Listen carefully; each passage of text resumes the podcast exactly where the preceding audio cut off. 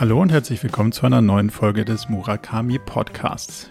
In dieser Episode durfte ich mich mit Anna Alex von Planetly unterhalten, die sich damit beschäftigt, wie man als Unternehmen den CO2-Fußabdruck reduzieren kann und dabei auf die wirklich wichtigen Hebel sich fokussiert, indem man erstmal analysiert, versteht, die richtigen Hebel identifiziert, so viel es geht reduziert und was übrig ist, ausgleicht. Das ist das Konzept, mit dem Sie als Planetly antreten, um so eine Art Analytics für CO2 anzubieten und den Unternehmen dabei durch die Transparenz zu helfen, bessere Entscheidungen zu treffen und den Weg zur CO2-Neutralität erfolgreich zu gehen. Anna ist auch Co-Founderin von Outfittery und hat in der Startup-Welt schon viele spannende Erfahrungen gemacht, die sie auch mit uns teilt. Von daher sehr, sehr spannende Unterhaltung mit Anna Alex. Jetzt also viel Spaß.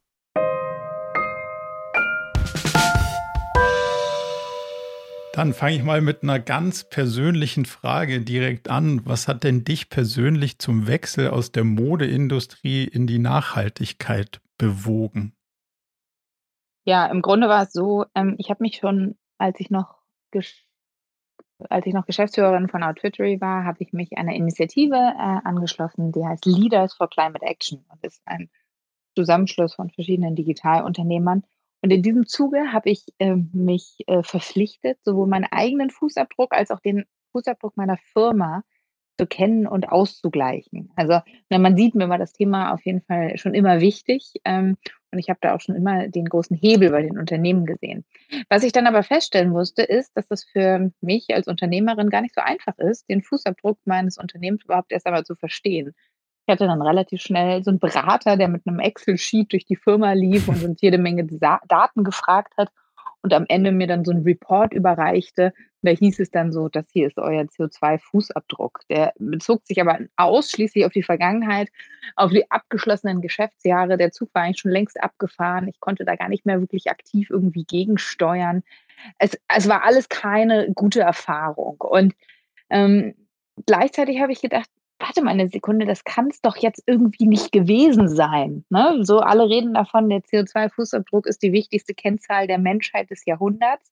Dann kann es doch jetzt äh, nicht sein, dass, dass da irgendjemand kommt mit seinem Excel-Sheet und, äh, und mir dann irgendwann so eine Zahl sagt.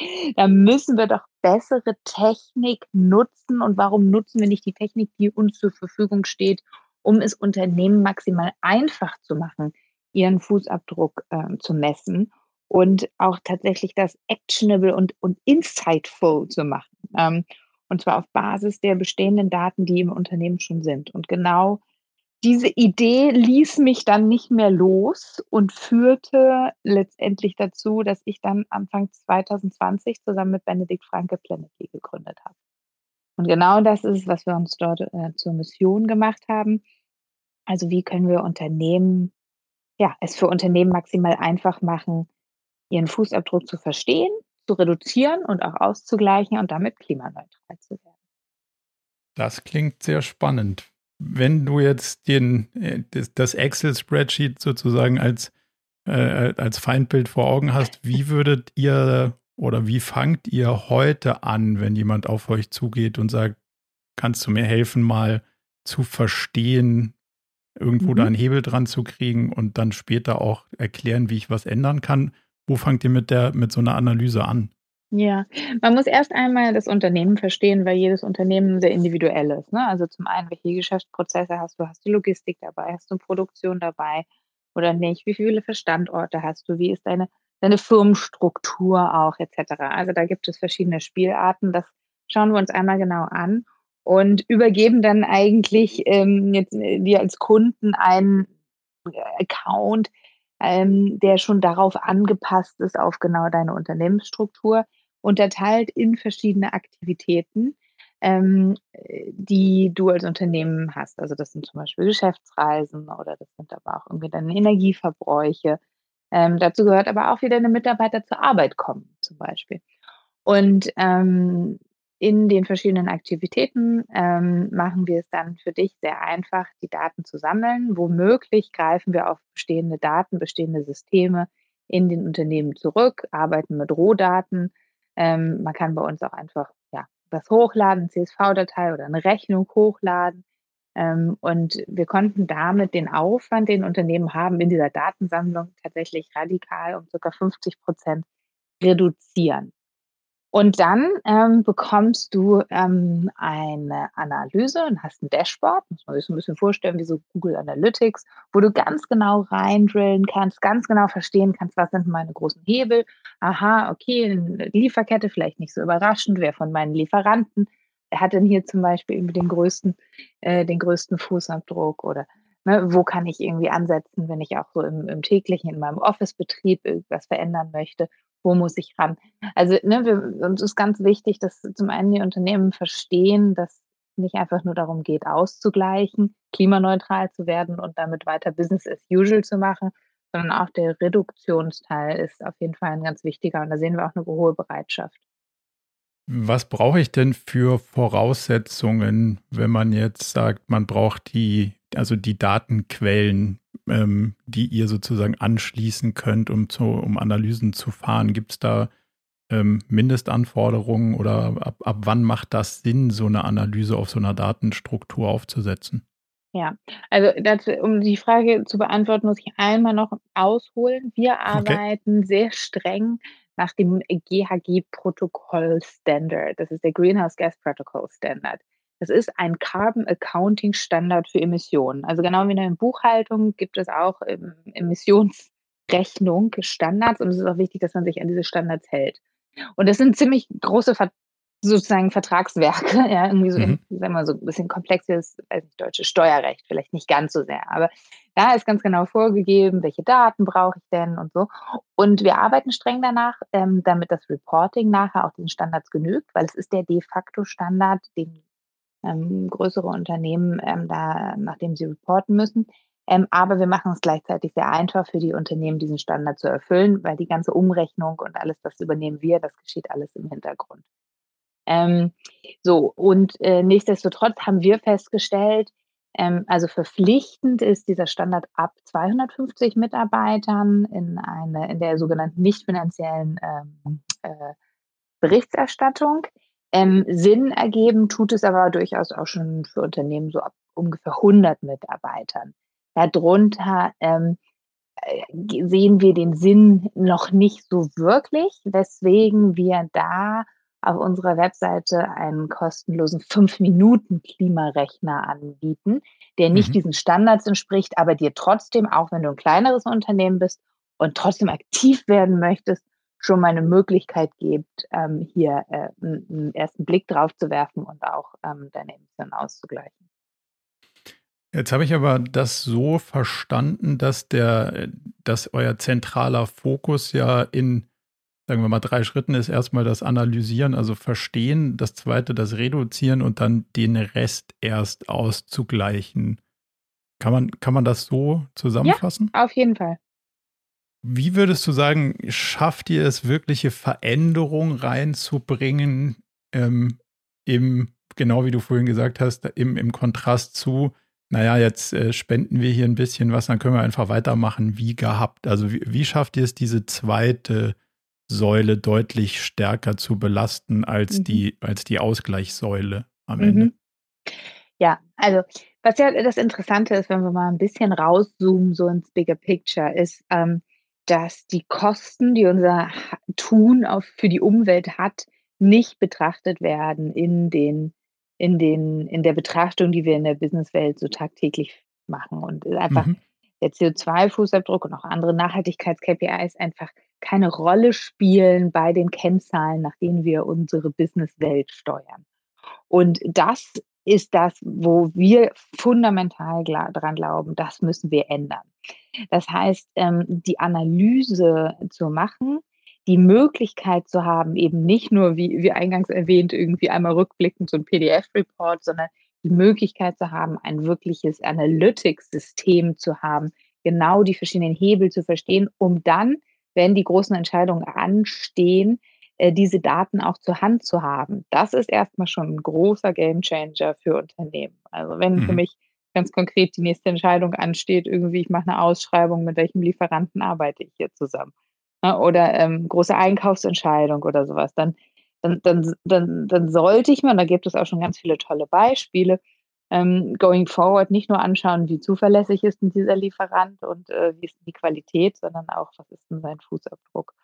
Ähm, und genau darauf arbeiten, arbeiten wir hin und das ist schon mal ein große, großes Umdenken, was wir damit enablen, dass wir diese Zahlen überhaupt erstmal verfügbar machen.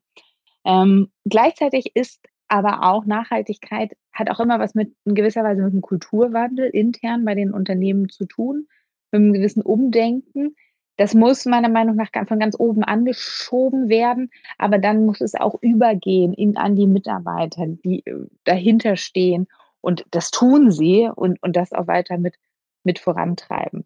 Und dann äh, gibt es natürlich ganz äh, konkrete Action Points, die wir den Unternehmen auch an die Hand geben, was sie tun können. Ne? Da gehört natürlich sowas zu wie auf grünen Strom wechseln, aber auch vielleicht einige Prozesse mal zu überdenken ähm, die einen besonders hohen Fußabdruck haben, wo vielleicht besonders viel, weiß nicht, Plastik oder Einweg äh, äh, Dinge ver verwendet werden, solche Sachen.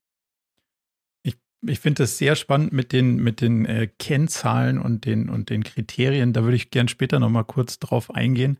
Aber jetzt hast du eine Sache gesagt, die, ähm, die mich so ein bisschen mit einem Fragezeichen versieht. Ähm, Handlungsempfehlung grüner Strom zum Beispiel taucht ihr da dann auch tiefer ein? Wie grün ist denn jetzt der grüne Strom, den man kriegt? Oder gebt ihr sozusagen Entscheidungskriterien, das irgendwie genauer zu hinterfragen, ob das jetzt zertifizierter Grünstrom, mm. Trade-Strom ist oder, mm. oder geförderter grüner Strom, also so ja. echter, echter grüner Strom? Weil das habe ich in der Diskussion festgestellt, das ist ja noch weit weg von verbreitetes Wissen, sondern ja. ähm, na, die Vergleichsmaschine hier hat gesagt, das ist jetzt grüner Strom, das muss doch grün sein. Ähm, wie, wie schaut ihr da drauf? Ja, genau. Also wir gucken uns die Partner, die wir da empfehlen, natürlich genau an und setzen da auch unsere durchaus höheren Qualitätskriterien an. Also das gilt sowohl für Partner für die Reduktion als aber auch für Partner ähm, äh, für, für, für Offsetting-Projekte ähm, und Kompensationsprojekte. Da sind wir durchaus ja, sehr kritisch und setzen, glaube ich, sehr hohe Qualitätskriterien an. Also jetzt ganz konkret Beispiel grüner Strom, ähm, da arbeiten wir zum Beispiel mit Lichtblick zusammen. Mhm. Ja, die haben ja zumindest mal einen sehr, sehr guten Ruf in dem, in dem ja. Bereich. Kannst du mal erklären, wie sinnvoll so ein CO2-Ausgleich am anderen Ende der Welt wirklich ist? Mhm. Also erstmal, wenn man das Ganze rational betrachtet, dann ist das total egal, ob der CO2-Ausgleich vor der Haustür oder am anderen Ende der Welt stattfindet. Ja, weil ja. Ähm, CO2 ist, äh, kennt keine Grenzen ähm, und äh, unser Planet auch nicht. Ähm, insofern ist das nicht äh, weniger, weniger wertvoll. Ähm, dort sind aber häufig die Projektkosten etwas geringer und ähm, ich unterstütze natürlich auch noch die Regionen, die es gut gebrauchen können, ähm, diese Gelder zu erhalten, um dort Bäume zu pflanzen zum Beispiel oder andere Projekte umzusetzen. Mhm. Insofern ähm, ist für mich aber tatsächlich das Land nicht das entscheidende Kriterium, sondern man muss ganz genau darauf schauen, wie hoch ist denn die Qualität der Projekte und wie langfristig, ähm, wie wird denn auch die Langfristigkeit dieser Projekte gewährleistet. Und deswegen arbeiten wir auch in dem Bereich nur mit zertifizierten und äh, verifizierten Projekten und Partnern, direkt mit den Projektentwicklern zusammen, gucken uns das ganz genau an und tracken auch womöglich dann den, den Fortgang der Projekte und stellen damit auch sicher, dass jetzt zum Beispiel die Bäume, die gepflanzt werden, ähm, dann nicht mehr abgeholzt werden. Da arbeiten wir mit einem Partner zusammen, der da Satellitenbilder macht und, und sozusagen über Satellitenbilder ein Reporting erstellen. Das, das, das zum einen. Ähm, zum Zweiten, wenn man sich diese Projekte anschaut, ähm, gibt es eine interessante Unterscheidung in zwei verschiedene Kategorien. Das eine sind die Carbon Avoidance Projekte und das andere sind die Carbon Removal Projekte. Also bei dem einen wird ein zukünftiger Ausstoß an CO2 vermieden, bei dem anderen wird CO2 aus der Atmosphäre herausgezogen. Ähm, mhm. Und ähm, Carbon Removal ist natürlich besser als Carbon Avoidance. Wir müssen den Carbon da wieder aus der Atmosphäre rauskriegen. Allerdings momentan außer Bäume pflanzen kennen wir da noch leider keine richtig guten Lösungen. Es gibt viele Ideen für technische Lösungen, große Turbinen, ja, die irgendwie dann CO2 da wieder aus der Atmosphäre ziehen. Die sind alle leider noch nicht so weit, dass sie wirklich skalierbar sind. Ähm, aber ich setze da sehr große Hoffnung draus, dass das in den nächsten Jahren ähm, der Fall sein wird. Und auch diese äh, Projekte kann man auch heute schon als Unternehmen unterstützen, ähm, weil die können es auf jeden Fall vertragen, da diesen bisschen, bisschen Geld zu bekommen, um da unterstützt zu werden und sich schneller in eine Richtung zu bewegen, in der sie dann auch wirklich on scale funktionieren. Mhm. Ich habe mich damit lange auseinandergesetzt, weil wir so als Beratung natürlich ähm, recht, also das letzte Jahr nicht, aber sonst einen recht hohen Reiseaufwand haben und damit natürlich ähm, sehr viel in diesem ganzen Travel-Thema ähm, einen Fußabdruck produziert mhm. haben und den wollte ich wegkriegen.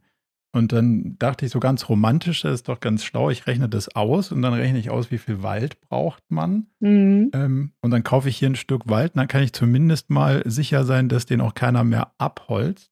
Mhm. Das habe ich dann ähm, auf die gefahrenen Autokilometer ähm, gemacht und dann habe ich festgestellt, dass es allein schon mit den Autokilometern ein recht teures Unterfangen wird. und mit, mit den geflogenen wurde es dann grenzunmöglich. Dann habe ich aufgehört zu fliegen, das hat es wieder einfacher gemacht. Aber die Lösung mit dem eigenen Wald, die, die war aus zwei Kriterien heraus irgendwie schwierig. Und das finde ich konzeptionell gar nicht so einfach zu betrachten. Nämlich das eine ist der zeitliche Versatz, also wie schnell filtert das, was du da sozusagen als Aufforstungsprojekt unterstützt, deinen eigenen Impact wieder raus? Und geht das langfristig gut? Also ist das ausreichend belastbar, dass die Aufforstungsprojekte, wie du, wie du ja sagst, dass das im Moment so unsere einzige Waffe ist, in bestimmten wirtschaftlichen Regionen sich gar nicht finanzieren lassen. Gibt es da irgendwie so eine, so eine natürliche Grenze, dass dieses ähm, bilanzielle Ausgleichen irgendwann kippt und nicht mehr funktioniert? Oder glaubst du, das ist ausreichend groß, dieses äh, Instrument? Nee, also glaube ich auf jeden Fall nicht. Also ich glaube, es muss ganz, ganz klar sein, wir können die Klimakrise nicht nur mit Bäume pflanzen äh, bekämpfen. Ne, also da, so, so viel Platz gibt es nicht für so viele Bäume, die wir, die wir da schon brauchen. Ne? Und deswegen ist es ganz, ganz wichtig, wir müssen alles parallel ziehen und alle Register parallel ziehen. Wir müssen sowohl reduzieren, wir müssen sowohl die erneuerbaren Energien ausbauen, wir müssen aber auch die uns zurzeit zur Verfügung stehenden Carbon Avoidance Projekte schnellstmöglichst anstoßen und umsetzen. Und wir müssen in die von mir gerade erwähnten Carbon Removal Technologien investieren und diese unterstützen, damit die schnellstmöglichst Marktreife und wirklich ähm, ja, eine große Größe erreichen. Siehst du da irgendwelche spezialisierten Startups in dem Bereich, die du, die du spannend findest? Mhm, ja, zum Beispiel Climeworks ähm, aus der Schweiz, die machen diese äh, Turbinen von denen ich gerade erzählt habe. Das sind welche der, der Hoffnungsträger. Es gibt aber auch ganz viele andere spannende Companies, ähm, die äh, CO2 ähm, verarbeiten, pressen. Es gibt auch, äh, neulich habe ich eine Company äh, gesehen, die machen das Ganze mit Algen und äh, binden dann, wollen CO2 im, im Meer wieder über Algen ähm, binden. Also äh, ganz viele Ideen, leider alles ja noch nicht wirklich. Noch nicht so weit. Ja. Wenn man jetzt ähm, nicht zwingend ein Unternehmen hat, was große Logistikketten hat oder vielleicht auch äh, irgendwelche Werke oder so, sondern äh, sagen wir mal eher Asset Light unterwegs ist, dann schleißt sich ja relativ schnell der Eindruck irgendwie ein, naja, außer ein bisschen Reisen haben wir ja jetzt hier eigentlich gar nicht so viel Fußabdruck. Was sind deiner Erfahrung nach die nicht ganz so offensichtlichen ja, Treiber, sowas wie mhm. Cloud-Technologie mhm. oder wo ist es ja. nicht so offensichtlich, wo man dann drauf guckt und sagt, oh hoppala, das äh, habe ich ja gar nicht so berücksichtigt. Ja, also es gibt ähm, verschiedene Bereiche. Zum einen, genau wie du sagst, Cloud, also ne, wo liegen meine Website, meine Server etc., das gehört alles in deinen Scope 3 deines Fußabdrucks ähm, rein und ähm, da hast du auf jeden Fall einen Hebel, irgendwie den, das zu optimieren, können wir gleich nochmal genauer darauf eingehen. Ähm, dann zum Zweiten auch die ähm, externen Dienstleistungen. ähm, merken wir auch immer wieder, der, es wird auch häufig von, von Wettbewerbern irgendwie komplett missachtet, ähm, was absolut nicht sinnvoll ist, weil da steckt auch ordentlich was drin. Also alles, was ich so an Services mit dazu zu buche. Und dann aber zum Beispiel auch, ja, das irgendwie das, das Panel der Mitarbeiter gehört genauso auch dazu, zu dem Fußabdruck und ist auch häufig was, wo man dann wiederum aus der Belegschaft schön Rückenwind bekommt, wenn man da sagt, jetzt machen wir alle mal, äh, achten wir da alle mal drauf und stellen hier vielleicht um und es gibt vielleicht irgendwie ein Ticket für die Öffis oder so. Und das, das macht ja eure Software dann sozusagen sichtbar in den unterschiedlichen mhm. Ringen, die um dein Unternehmen sich so rumbewegen, oder? Genau. Genau. Und da, du siehst dann sowohl, wo sind die Hebel für dein individuelles Unternehmen, als aber auch, wie stehe ich da eigentlich im Vergleich zu anderen vergleichbaren Unternehmen? Wo bin ich schon ganz gut? Wo bin ich noch nicht so gut? Also das ganze Thema Benchmarking ist auf jeden Fall da auch sehr wichtig. Benchmarking finde ich spannend, auch für, sagen wir mal, die Auswahl von Dienstleistern. Also ist das wahrscheinlich noch nicht drin in eurer, in eurer Plattform, aber steht sowas auf der, auf der Agenda, dass man sagt, hm, wenn ich jetzt drei, vier Dienstleister, Rechenzentren, was auch immer, mir anschaue, kriege ich da so eine Art unbeteiligten Blick von euch oder ist das, ist das was, was, was Undenkbares oder bis jetzt nicht angedacht ist? Mhm. Doch, definitiv. Ist bisher tatsächlich jetzt noch nicht in der, in der Software ähm, umgesetzt. Aber ähm, zum Beispiel Microsoft hat neulich mal äh, bekannt gegeben, dass sie nur noch mit klimaneutralen Geschäftspartnern zusammenarbeiten. Ähm, und ja, das ist auf jeden Fall etwas, was, was angedacht ist. Ähm, ja. Das heißt, damit hörtet ihr aber dann auch so eine Art Zertifizierungs- oder zumindest mal Empfehlungsfunktion in so einem, in dem In gewisser Markt. Weise ja. Ne? Also wir versuchen im Moment noch irgendwie natürlich die ganzen Sachen auch mal selber auszuprobieren, aber oder zumindest mal ganz kritisch zu hinterfragen. In einigen Sachen sind die Wechselkosten geringer als in anderen Sachen. Ne? Also wenn ich jetzt irgendwie schon bei AWS bin oder sowas, ob ich dann jetzt irgendwie meinen Cloud-Provider ähm, mal ebenso wechsle, mag ich bezweifeln. Ja. Ob ich jetzt irgendwie den, den Kaffee, den wir ins Büro ähm, äh, bestelle, ähm, umstelle auf nachhaltige Produkte, ähm, das schon sehr viel eher. Absolut. Jetzt lass mal so ein bisschen auf die, auf die politische oder innerpolitische Komponente gucken. Wenn ich, wenn ich so auf unsere Erfahrungen zurückblicke mit Führungsteams, dann ist leider das Thema Nachhaltigkeit zwar öfter auf der Agenda, aber eher, weil es dahin muss, als dass man es gerne da hätte. Ist mit Sicherheit nicht für alle Firmen und für alle Teams gleichermaßen wahr, aber ist auf jeden Fall nicht wegzudiskutieren, dass das in vielen und vor allen Dingen den Branchen mit den eher größeren Fußabdrücken noch ein Stück weit so ist. Wie würdest du sagen, kann man von außen darauf einwirken und geht ihr an bestimmte Schmerzpunkte?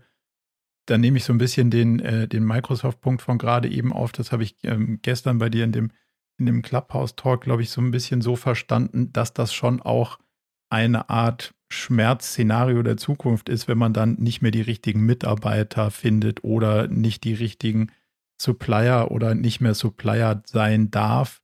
Siehst du Siehst du darin Hebel, um das Thema aus einem, naja, das muss man jetzt halt machen, zu, okay, das müssen wir jetzt wirklich machen und wir wollen das auch machen, zu kriegen? Ja, ähm, absolut. Und ich glaube, das ist erst auch mal ganz wichtig. Also ähm, wir, wir, wir bewerten auch nicht so sehr, was haben die Unternehmen in der Vergangenheit schon gemacht oder ist da jemand irgendwie gut und schlecht und heben einen Zeigefinger und du solltest und könntest und hättest doch, sondern wir sagen einfach von hier an sollte jeder und muss jeder aktiv werden, ähm, deswegen, wir gucken von hier an going forward, ähm, wie wir die Dinge ändern können. Und ich glaube, was wirklich festzuhalten ist, ist, Klimaschutz ist mittlerweile zu einem Business Case geworden.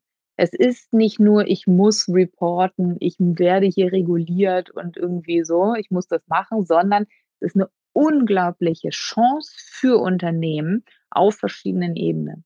Die erste Ebene ist tatsächlich das Thema Employer Brand. Also die Leute, die Talente von heute fragen es nach. Die wollen, dass ihre Unternehmen, für die sie arbeiten, eine Haltung haben, aktiv im Klimaschutz sind, Dinge tun. Neulich sagte mir jemand, ja, ich saß dann mit diesem Bewerber da im Interview und dann fragte der mich, seid ihr klimaneutral? Und ich hatte darauf, ich musste sagen, nein, sind wir nicht. Das will ich jetzt ändern. Ja, mhm. also ne, spätestens ab Fridays for Future und äh, so sollte, sollte uns das klar sein, dass die, die, die, die jungen Talente allemal, aber auch die, die jetzt schon wirklich irgendwie in der vollen Blüte am Arbeitsmarkt stehen, denen ist das einfach unglaublich wichtig. Wir haben neulich da bei Planetly ähm, gerade eine Umfrage ähm, zugemacht mit, mit Survey zusammen und mussten da wirklich feststellen, es sind nicht nur die Jungen. Es sind, es, mhm. es sind alle, es sind genauso in den Altersklassen schon 30, 30 bis 40 und auch sogar die über 40-Jährigen. Ähm, dann zum Zweiten ist es das Thema Marke, meine eigene Marke. Der Konsument wird immer kritischer, aber eben auch meine, wenn ich eine Businessmarke habe, ein B2B-Geschäft habe, ähm, auch die Businesspartner ähm, fragen da immer kritischer nach. Ergibt ja auch Sinn, denn mein Fußabdruck ist wiederum der Scope 3 Fußabdruck der, der Leute, die mit mir zusammenarbeiten. Ja, also wenn man da in die Lieferkette rein will, dann ergibt es natürlich Sinn, mal zu hinterfragen, wer von meinen Lieferanten ist denn schon, ist denn schon klimaneutral.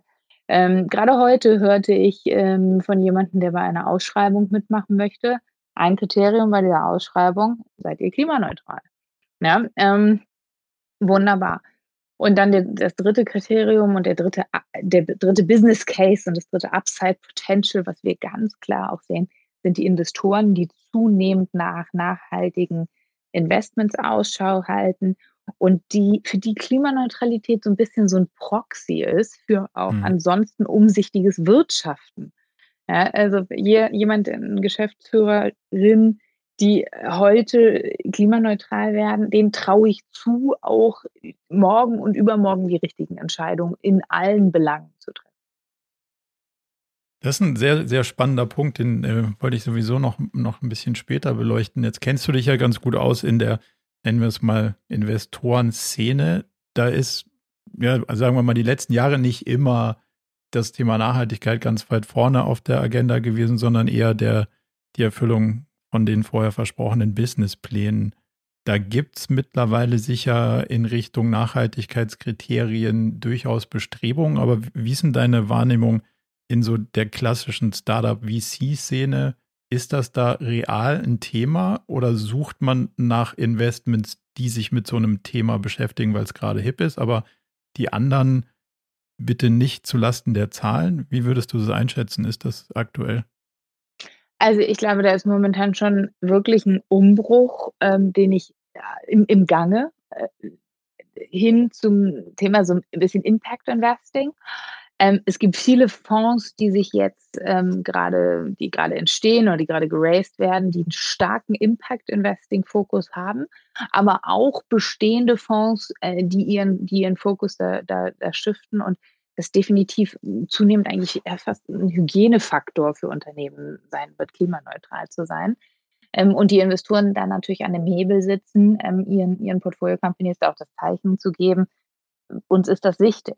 Ja, ähm, dementsprechend haben auch zum Beispiel die Initiative Leaders for Climate Action haben auch eine Klausel oder haben auch ein Subsegment von Investoren, die sich verpflichtet haben, das sogar in die Shareholder Agreement als Klausel mit reinzuschreiben, dass Unternehmen ihren CO2-Fußabdruck kennen und reduzieren müssen. Ähm, und das finde ich, das finde ich unglaublich spannend. Also mhm. ich sehe da ein ganz, ganz ehrliches Interesse auch von der Investorenseite und aber auch eben wie gerade beschrieben, das ist nicht irrational, sondern das ist durchaus total rational, ähm, auf die Klimaneutralität zu, zu pochen der Unternehmen, weil Unternehmen auf verschiedenen Ebenen davon eben profitieren.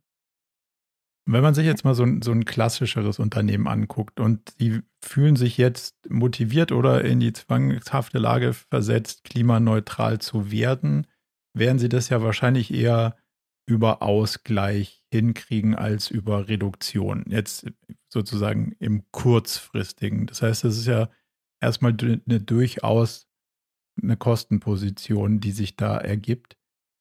Hast du die Erfahrung oder die Sichtweise, dass, dass du ihnen sozusagen vorrechnen kannst, dass es dann ab dann schlauer ist, es wirklich zu reduzieren, als es auszugleichen? Also treibt mhm. der, der, der kurzfristige Sprung in die Klimaneutralität über den Check vielleicht mhm. die Motivation, es dann ernsthaft zu ändern? Ja, auf jeden Fall. Also was, was der erste Schritt, so der erste Sprung in die Klimaneutralität zumindest mal bewirkt, ist, dass das Thema überhaupt eine Budget, eine Line im Budget hat. Ja, also mhm.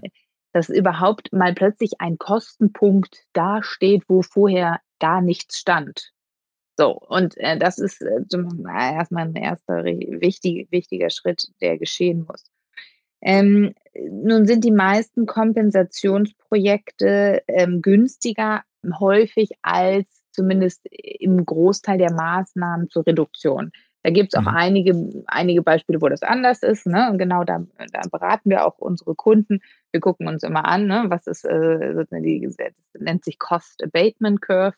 Also ne, wo, äh, wo ergibt es einfach aus einer Perspektive der, der, der Opportunitätskosten, die ich habe, ähm, die Sinn äh, zu reduzieren, äh, statt, statt auszugleichen. Ähm, nun ist es aber so, da das Klima, dass es noch keine Carbon Tax gibt, ähm, dass ähm, Projekte nicht immer nur die hochwertigsten Projekte irgendwie genommen werden. Ähm, da und deswegen nicht immer Reduktionsprojekte äh, direkt auf den ersten Blick Sinn ergeben. Ähm, und deswegen arbeiten dann viele Unternehmen ähm, mit dem sogenannten Internal Carbon Pricing. Das heißt, man setzt eigentlich intern einen erstmal fiktiven Preis ähm, für CO2 ähm, und ähm, dann äh, daraus ergibt sich dann, je nachdem wie hoch der ist, ähm, immer mehr Reduktionsprojekte, die going forward dann auch sinnvoller sind, umzusetzen.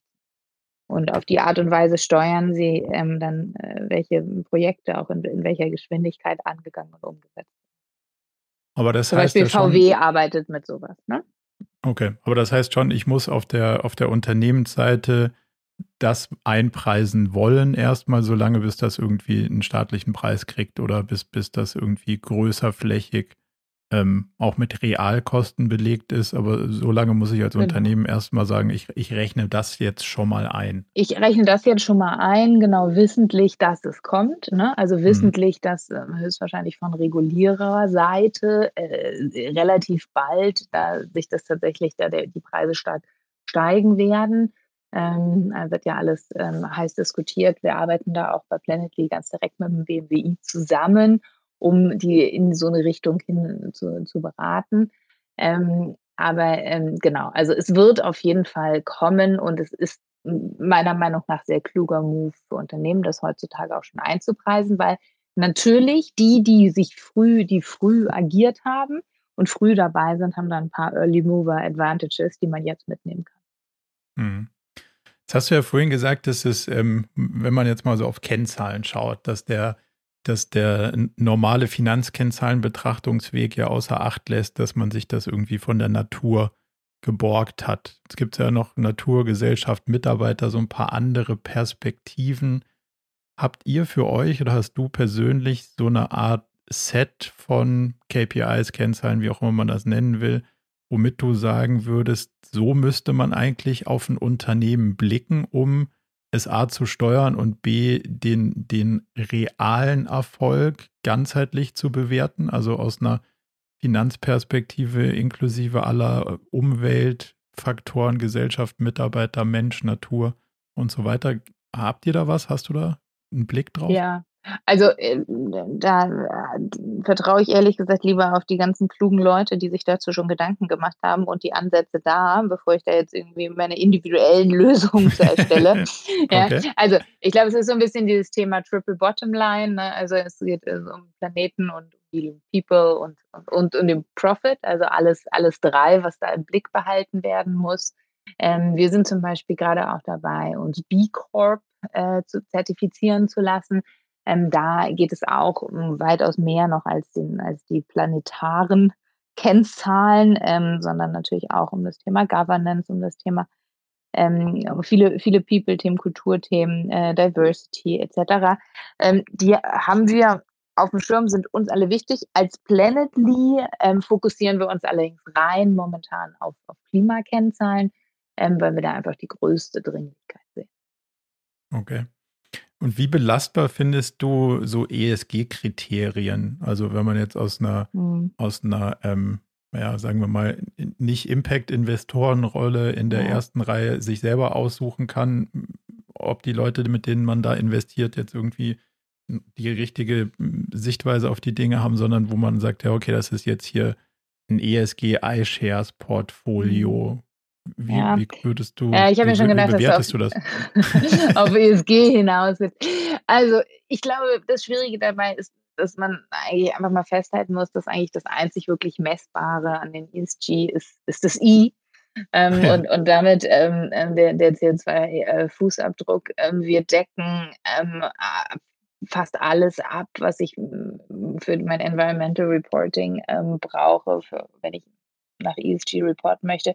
Ich glaube, ich glaube, der Ansatz ist gut. Ähm, das Problem ist ein bisschen, dass das unglaublich frei ausgelegt werden kann heutzutage. Also Mhm. es gibt noch nicht mal eine ganz genaue Vorgabe, was muss ich hier reporten und so weiter. Das ist alles noch ganz stark auf Freiwilligkeit.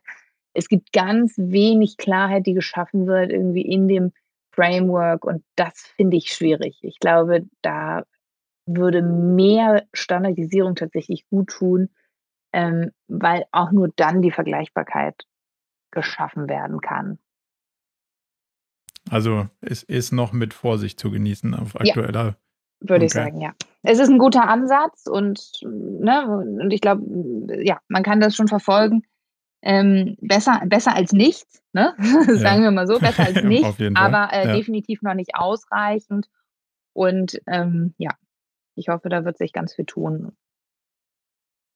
Siehst du irgendwelche Bestrebungen, das, das Thema Datenlage irgendwie zentral zu verbessern? Weil es ist ja schon auch für so ein Unternehmen schwierig zu sagen, ähm, wo kriege ich denn jetzt meine anschlussfähigen ähm, Datenquellen her, die jetzt vielleicht nicht aus meinem eigenen System irgendwie rausgehen, sondern wo man noch Drittdaten mitverarbeiten muss. Ähm, siehst du da irgendwas, wo ihr ähm, Potenziale seht, dem, dem Unternehmen hier irgendwelche AI will ich nicht sagen, aber ähm, maschinengestützten Bewertungsverfahren ranzuziehen, die jetzt, die jetzt nicht standardmäßig nach, sagen wir mal, Flugkilometer und, und Bahnschiene und, und äh, transportiertem Kilogramm sind, sondern, sondern ähm, branchenspezifischer?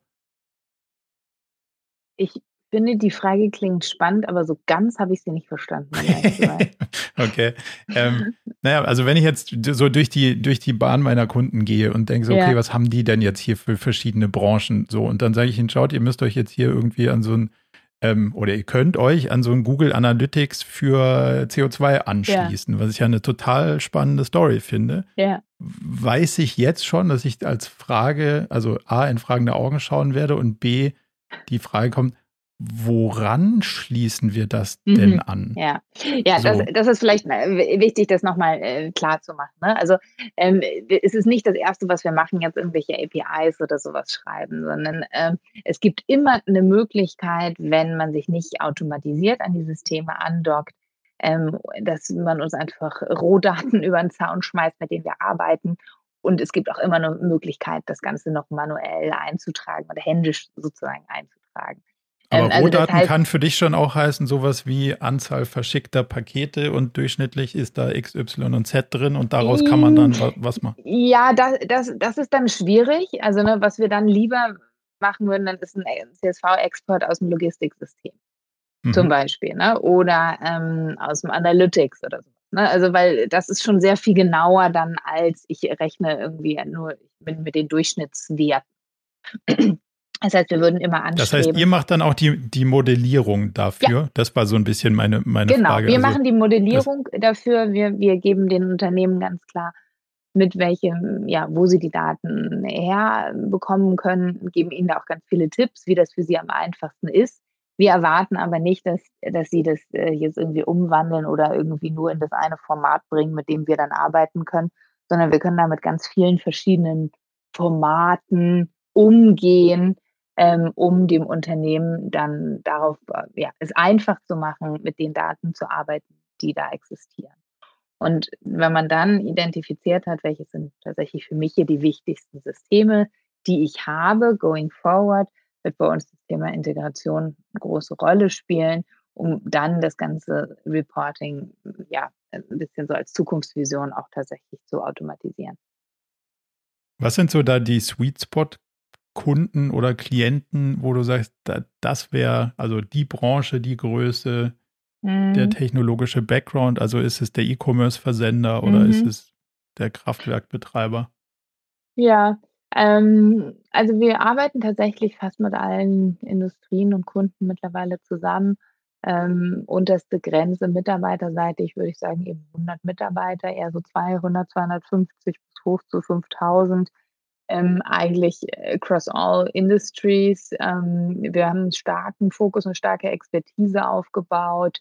Einmal um Themen rund um Server, also auch gerne also Server, ne, große, große Online-Firmen äh, und so, die da ähm, ordentlich was, was haben. Zum anderen aber auch rund um Logistik. Ähm, da haben wir die Experten mit an Bord, die in den ähm, Global Councils sitzen für Logistik, Emissionen ähm, etc. Also da haben wir eine ausgeprägte Expertise und ähm, deswegen ist das, sind das im Moment Bereiche, die für uns auch im Fokus sind. Spannend. Was sind denn so Marketingkanäle für so ein durchaus ja, gesellschaftlich positiv konnotiertes und auch sinnvolles Thema? Was funktioniert da für euch als, als Company besonders gut oder braucht ihr überhaupt Marketing? Hm. Ja, also bisher machen wir ehrlich gesagt sehr wenig Marketing. Also ähm, ich glaube, das beste Marketing sind erstmal wir selber und unsere Kunden, die positiv über uns sprechen. Ich bin ja relativ aktiv auf LinkedIn oder jetzt auch auf Clubhouse. Ähm, und ja, einfach äh, um das Thema zu treiben. Ne? Das ist, ich glaube, es ist jetzt nicht einfach, ich kann jetzt irgendwie eine Google-Anzeige schalten und es ist klimaneutral und nachher überzeugt, das muss ich jetzt machen. Ne? Ja. Sondern ich glaube, es ist wichtig, irgendwie zu verstehen, was steckt dahinter und what's in for me. Ähm, und ähm, ja, wir kriegen da tatsächlich sehr viele, viele, viele Empfehlungen. Okay, also klassisches äh, Empfehlungsmarketing, wie ich es nicht nennen, aber Word, ja. of, Word of Mouse an der Stelle funktioniert ja. am besten. Presse hat auch, haben wir auch äh, ordentlich Coverage gehabt. Also, mhm. ja. Wie organisiert ihr euch intern in eurem eigenen Unternehmen so als Team? Wenn ich es richtig verstanden habe, seid ihr so roundabout 50 Personen plus mhm. minus zwei Hunde, stimmt das? Mhm, ja, genau. ähm, ja, man muss sich das ganz grob so vorstellen, glaube ich, so die, die Hälfte des Teams sind jetzt so Tech und IT, Product Design, Data, Machine Learning, also so der Tech-Teil der Organisation, die permanent unsere Software weiterentwickeln und der andere Teil, ähm, die andere Hälfte sind Nachhaltigkeitsexperten, die mit unseren Kunden arbeiten. Ähm, ja, und ansonsten versuchen wir uns sehr stark in unserer Organisationsstruktur entlang der Customer Journey zu bewegen ähm, und so wie der Kunde sozusagen auch die, diese Reise hin zur Klimaneutralität erlebt und so aufzustellen. Das heißt, ihr habt Teams, die sich den entsprechenden, nicht den Produkten widmen, sondern eher de, de, der Stage, wo der mhm. Kunde in dem, in dem Prozess ist. Also kann genau, man sich das so vorstellen, mhm vorne Information, mhm. dann so ein bisschen äh, Consideration und hinten dann Action oder wie teilt sich das Ja, genau. Also genau, am Anfang erstmal Information und ich will erstmal verstehen irgendwie und so und dann geht es ins, ne, irgendwie, wenn ich mich dann entschieden habe, möchte ich jetzt machen, dann geht es wirklich irgendwie nochmal ins Detail, ins Scoping, Standorte, Ansprechpartner etc. Wir haben ähm, in unserer Software ein, äh, ein uh, Workflow-Management auch inkludiert. Das heißt, eigentlich brauchen wir nur den Kontakt zu einem, dem sogenannten Climate Officer, also jemand, der einfach zusätzlich zu seinem normalen Job noch den, äh, den Hut Climate Officer äh, aufsetzt, der dann koordiniert, daher, okay, irgendwie die Lisa aus der IT kann mir die Serverdaten geben, äh, etc. Das kann man dann alles ganz smart in unserem Tool hinterlegen ähm, und ähm, da wird dann auch ganz klar und deutlich mal angezeigt, wo sind alle Daten schon da, wo eingegeben, wo, wo muss noch ein bisschen was nachgeliefert werden. Das macht es sehr viel, sehr viel effizienter. Und dann geht es, wenn ich meinen Fußabdruck dann kenne, geht es über in die Climate Action und was dann die Reduktion und auch die Kompensation ist. Gibt es für so einen Climate Officer irgendeine Form von Ausbildungsformat oder also muss ja keine kein, kein, kein öffentlicher Titel am Ende bei rauskommen, aber gibt es da sowas, wo man sagt, hey, das interessiert mich total, aber ich weiß überhaupt nicht, wo ich in dem Riesenladen hier anfangen soll. Kann ich da mal irgendwo mich tiefer reinarbeiten? Ja, also wir haben auf jeden Fall ganz viel Materialien auf unserer Webseite. Ähm, da kann man sich immer mal gut durchklicken. Da haben wir auch so 'n Glossary zum Beispiel mit allen Begriffen, ne, rund um das Thema und was bedeutet eigentlich das. Das reicht eigentlich aus. Wir geben in unserer Software auch ganz viele Hints eben, ne, und erklären da auch noch mal, äh, gan ganz viel äh, sodass da keiner Angst haben muss, äh, oh, ich bin für diese Stelle nicht qualifiziert. Okay. Ähm, das Einzige, was die Person mitbringen muss, ist eine Motivation und einfach Freude dran, das Thema voranzutreiben und bestenfalls sich auch ein bisschen in der Organisation auskennen und eben wissen, ne, wer wer ist eigentlich wo. Also ein bisschen Überblick über die Organisation haben. Okay, ja, das das denke ich mal, wird sich in jeder Organisation finden lassen. Mir ist beim drüber nachdenken aus, aus unserer eigenen Erfahrung so eine Frage gekommen. Jetzt ist es ja immer ein bisschen schwierig, mit, mit was Gutem ein Business aufzubauen. Also wir haben selber irgendwie 2010 so Social Business ähm, Themen versucht zu, also wir haben es gemacht und versucht zu finanzieren und sind ganz oft an dieser Fragestellung gescheitert, wie viel Business darf man damit machen? Also das war früher gar nicht so einfach, da jemanden dafür zu gewinnen, was Gutes zu finanzieren, vor der Angst heraus, dass man daraus dann irgendwie sogar einen Erfolg generiert. Hat sich die Zeit da geändert? Habt ihr da als, als Unternehmerin und, und dann mit deinem Partner zusammen, habt ihr da Probleme, das irgendwo zu argumentieren oder ist das völlig in Ordnung und, und komplett konfliktfrei mittlerweile? Ähm, ich würde nicht sagen, es ist komplett konfliktfrei. Ich bin aber da auch sehr offen, ähm, dass ich glaube, dass das, äh, absolut nicht mehr zeitgemäß ist. Diese Denken und diese Unterteilung irgendwie in da sind zum einen irgendwie die Leute, die machen Gutes für den Welt für die Welt, aber verdienen kein Geld und die anderen, die verdienen ganz viel Geld und, ne, irgendwie nutzen unseren Planeten aus. Das ist einfach nicht mehr nicht mehr zeitgemäß.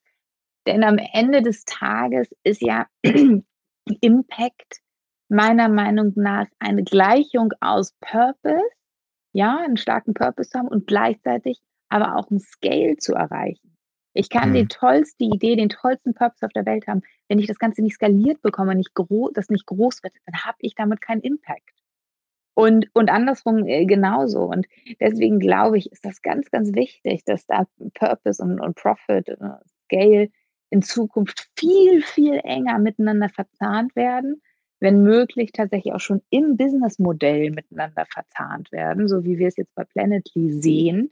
Ne, ich nenne das immer das Impact Flywheel. Also, wenn man sich die Frage ganz konkret stellt: „Je größer mein Business wird, desto größer wird mein Impact, desto größer wird wird wird das äh, das Finanzielle, also der der Profit oder der Umsatz und desto größer wird wiederum mein Business und damit desto größer Impact et cetera“, ne? Also so Mhm. und, äh, und was ist das Modell, was ich kreieren muss und das, ähm, um um das zu erreichen? Weil nur so schaffen wir es letztendlich, die großen Probleme dieser Welt in in 'n Griff zu kriegen. Und deswegen ist das, glaube ich, total hinderlich, wenn man sagt, Businesses, die Gutes tun können, dürfen kein Geld verdienen und und andererseits äh, Businesses, die viel Geld verdienen, die die müssen nichts Gutes tun. Ja, sehe das sehe ich auch so.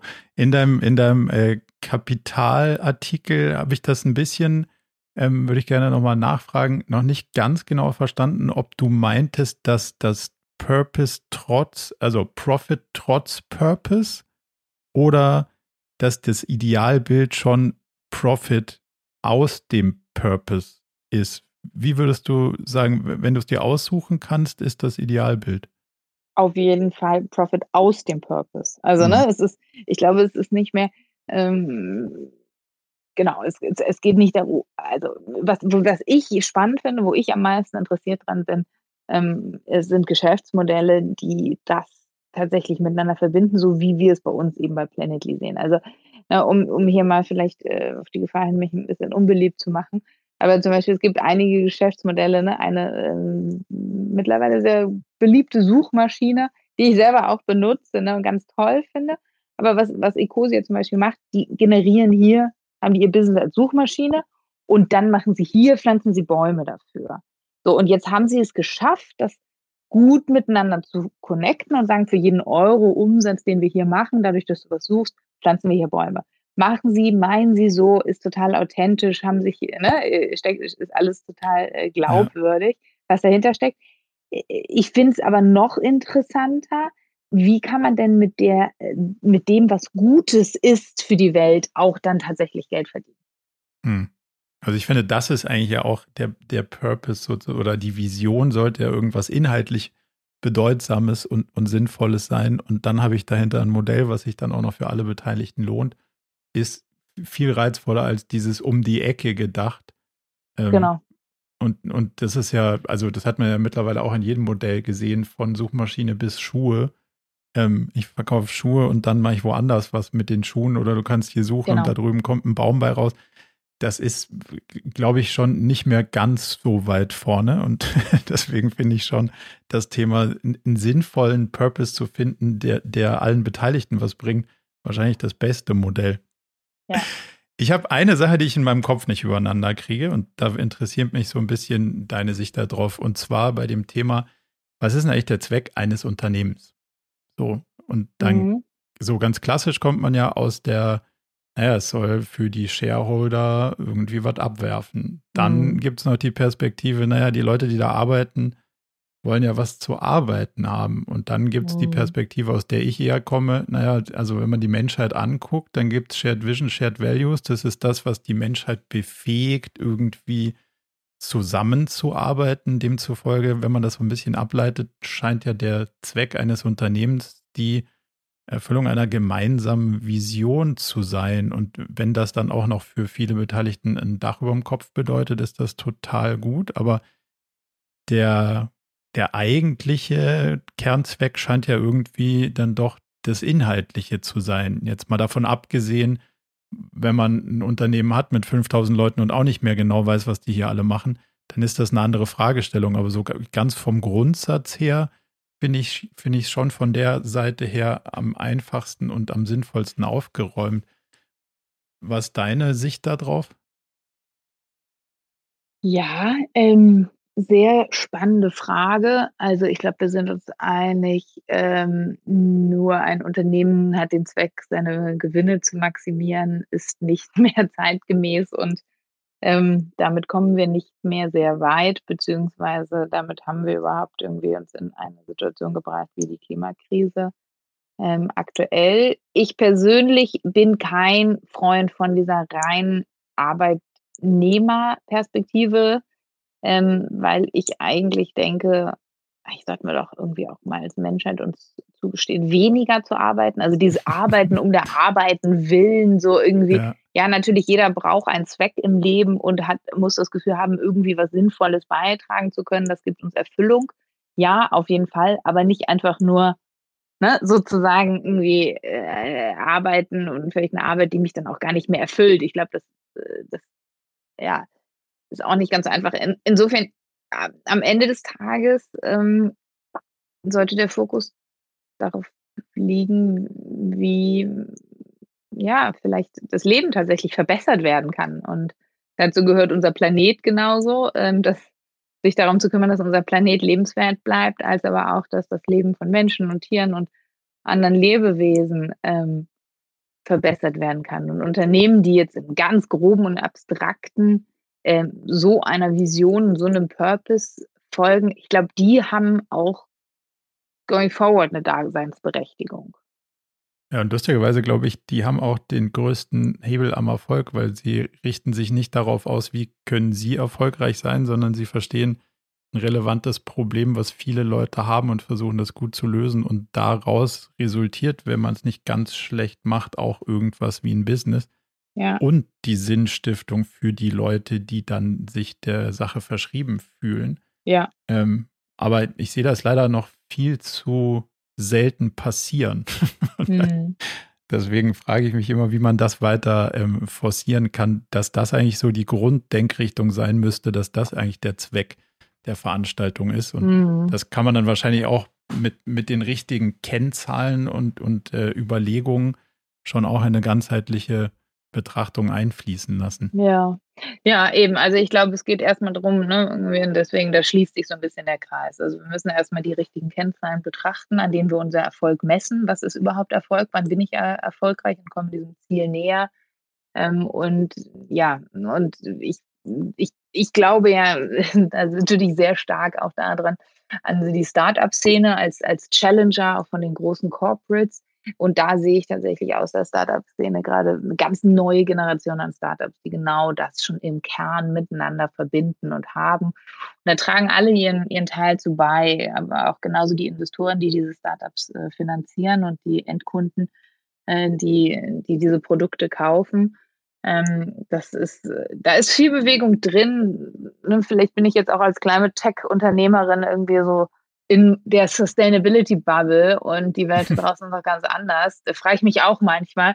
Also, aber ähm, ich glaube, äh, ich glaube, it's real. So, das Momentum ist wirklich da, ja, und es bewegt sich viel und es gibt eine unglaubliche Bereitschaft zum Umdenken. Das fasziniert mich total. Ich glaube, gerade vor ein paar Tagen hat die äh, Accenture-Chefin äh, gesagt, äh, Sustainable is the new digital.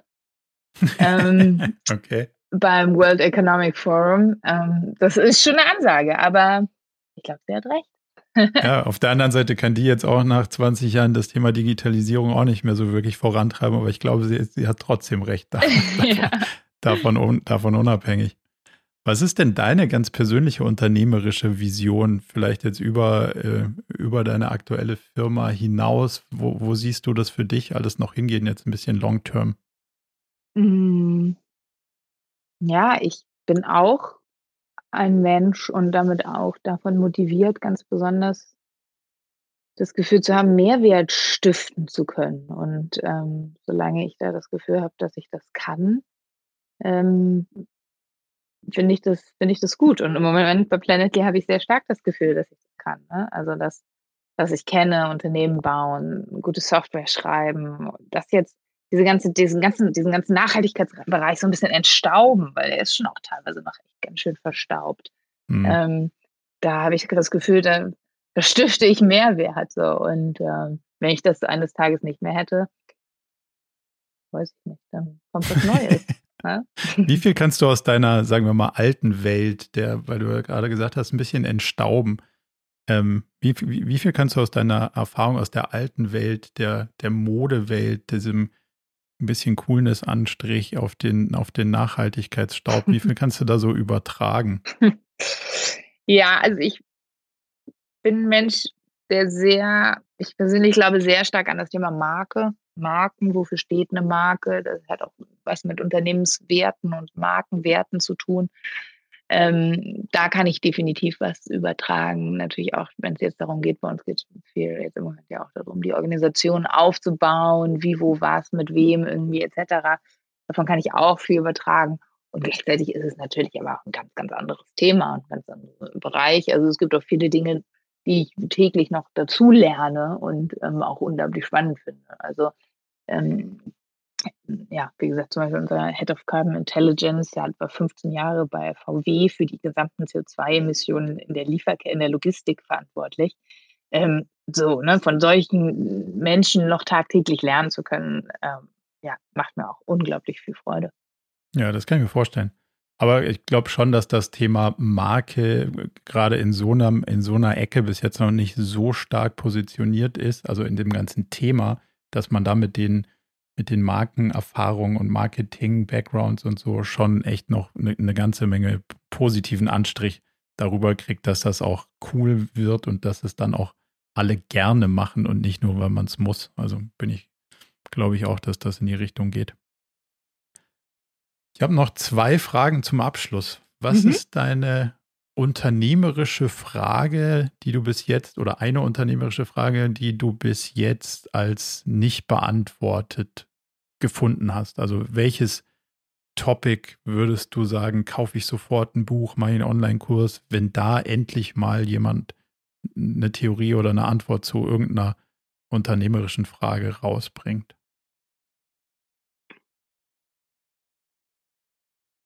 Eine ganz schön schwierige Frage. ähm, also kann gehen von wie incentiviert man richtig bis zu wie schneidet man Team oder also oder ja. du sagst, nö, so ganz stark brennt mir nichts und dann ist auch okay. Ich glaube, vielleicht, ich ich glaube, für Unternehmer ist eine der schwierigsten Dinge, die richtige Balance zu finden zwischen wirklich heads down arbeiten, operativ sich die Hände dreckig machen, richtig rein und dann gleichzeitig aber auch wieder die strategische Flughöhe zu bekommen, um den Überblick zu haben. Mhm. Und diesen Übergang und wo ist die richtige Balance und wie kriege ich das hin, ähm, dazu habe ich noch nichts gefunden, was mich wirklich befriedigt. okay. Aber arbeitet ihr quartalsweise irgendwie mit, mit Reviews auf euren Zielen und dann rückblickend den, den, den Rückschritt sozusagen auf die strategische Flughöhe zu machen, um, um sich so ein bisschen aus dem Day-to-Day -Day rauszunehmen? Ja, wir arbeiten mit OKR. Aber macht ihr dann sozusagen auch den Schritt raus in einem, sagen wir mal, Halbjahres-, Vierteljahres-Zyklus, um, um, um vielleicht da so ein bisschen so ein mehr, ja. Ja, also wir machen, haben wir jetzt während Corona ehrlich gesagt ein bisschen vernachlässigt. Nächsten Freitag haben wir, haben wir eins. Also ja, machen wir, können wir bestimmt noch besser machen. Vielleicht hast du da ja noch ein paar Tipps. Okay, nee, es war, war so ein, es wollte ich jetzt gar nicht auf OKRs beziehen, aber so, das ist schon so ein, finde ich, ein, ein, Ritual, was einem da immer wieder rausbringt, mm. ähm, sich gezwungen, nicht mit den Details zu beschäftigen. Aber finde find ich eine spannende, eine spannende Fragestellung. Und letzte Frage, was sind aus deiner Sicht die drei Bücher, Podcasts, YouTube-Talks, TED-Talks, wo du sagen würdest, die muss man gesehen haben, die sind wahnsinnig faszinierend, haben dich begeistert, zum Lachen gebracht, was auch immer? Puh, ähm, Müssen auch nicht drei sein. also ein Buch, was ich, äh, ich gucke mich mal gerade hier so um, was hier so neben ja. mir liegt. Also zum einen äh, liegt hier neben mir Principles von Ray ja. Dalio. Ähm, Großartig. Sehr zu empfehlen. Ähm, zum anderen liegt hier neben mir aber auch die Zukunftsrepublik, ähm, ein Buch, ähm, an dem ich auch ein Kapitel beitragen, in dem ich ein Kapitel beitragen durfte mit 80 VordenkerInnen, ähm, die ähm, dort zusammengetragen wurden und für 2030 eine eine Zukunftsvision entworfen haben. Mhm. Das kann ich auf jeden Fall auch sehr empfehlen. Ja. Und ansonsten vielleicht noch Radical Candor als Buch, liegt jetzt gerade nicht hier, ähm, aber ähm, kann ich auf jeden Fall. Empfehlen. Super, vielen, vielen Dank. Das ist immer spannend, neue, neue Tipps zu haben. Dalio bin ich sogar am überlegen, ob ich das ein zweites Mal lese, weil das eigentlich wirklich eines der faszinierendsten ja, Sachen seit, seit ja. langer Zeit ist, finde ich. Das ja. hat er schon, hat er schon gut gemacht. Bin gespannt auf die, auf die nächste. Ähm, Gibt es ja eine, soll ja eine Fortsetzung oder eine andere Perspektive noch geben. Bin ich mal sehr gespannt, was da so drin ist. Dann letzte Frage, wo findet man dich am besten? Oder wenn jetzt jemand sagt, Mensch, spannend, ähm, wo gucke ich mir mehr an? Wo schreibe ich dich an, euch an? Was ist mhm. der beste Weg, in Kontakt zu treten? Gerne einfach auf unsere Webseite www.planetly.org ähm, oder einfach Planetly äh, ähm, suchen oder ähm, gerne mich sonst auch direkt auf LinkedIn schreiben. Hervorragend. Das Profil verlinken wir einfach und dann der Weg recht kurz. Genau. Vielen, vielen Dank, Anna, für deine Zeit, für die spannenden Perspektiven. Und ich habe wieder viel gelernt, was man vielleicht doch noch alles in seinem Unternehmen so Positives verändern kann auf dem Weg dahin. Danke dir und hoffentlich bis bald. Vielen Dank. Ciao. Ciao.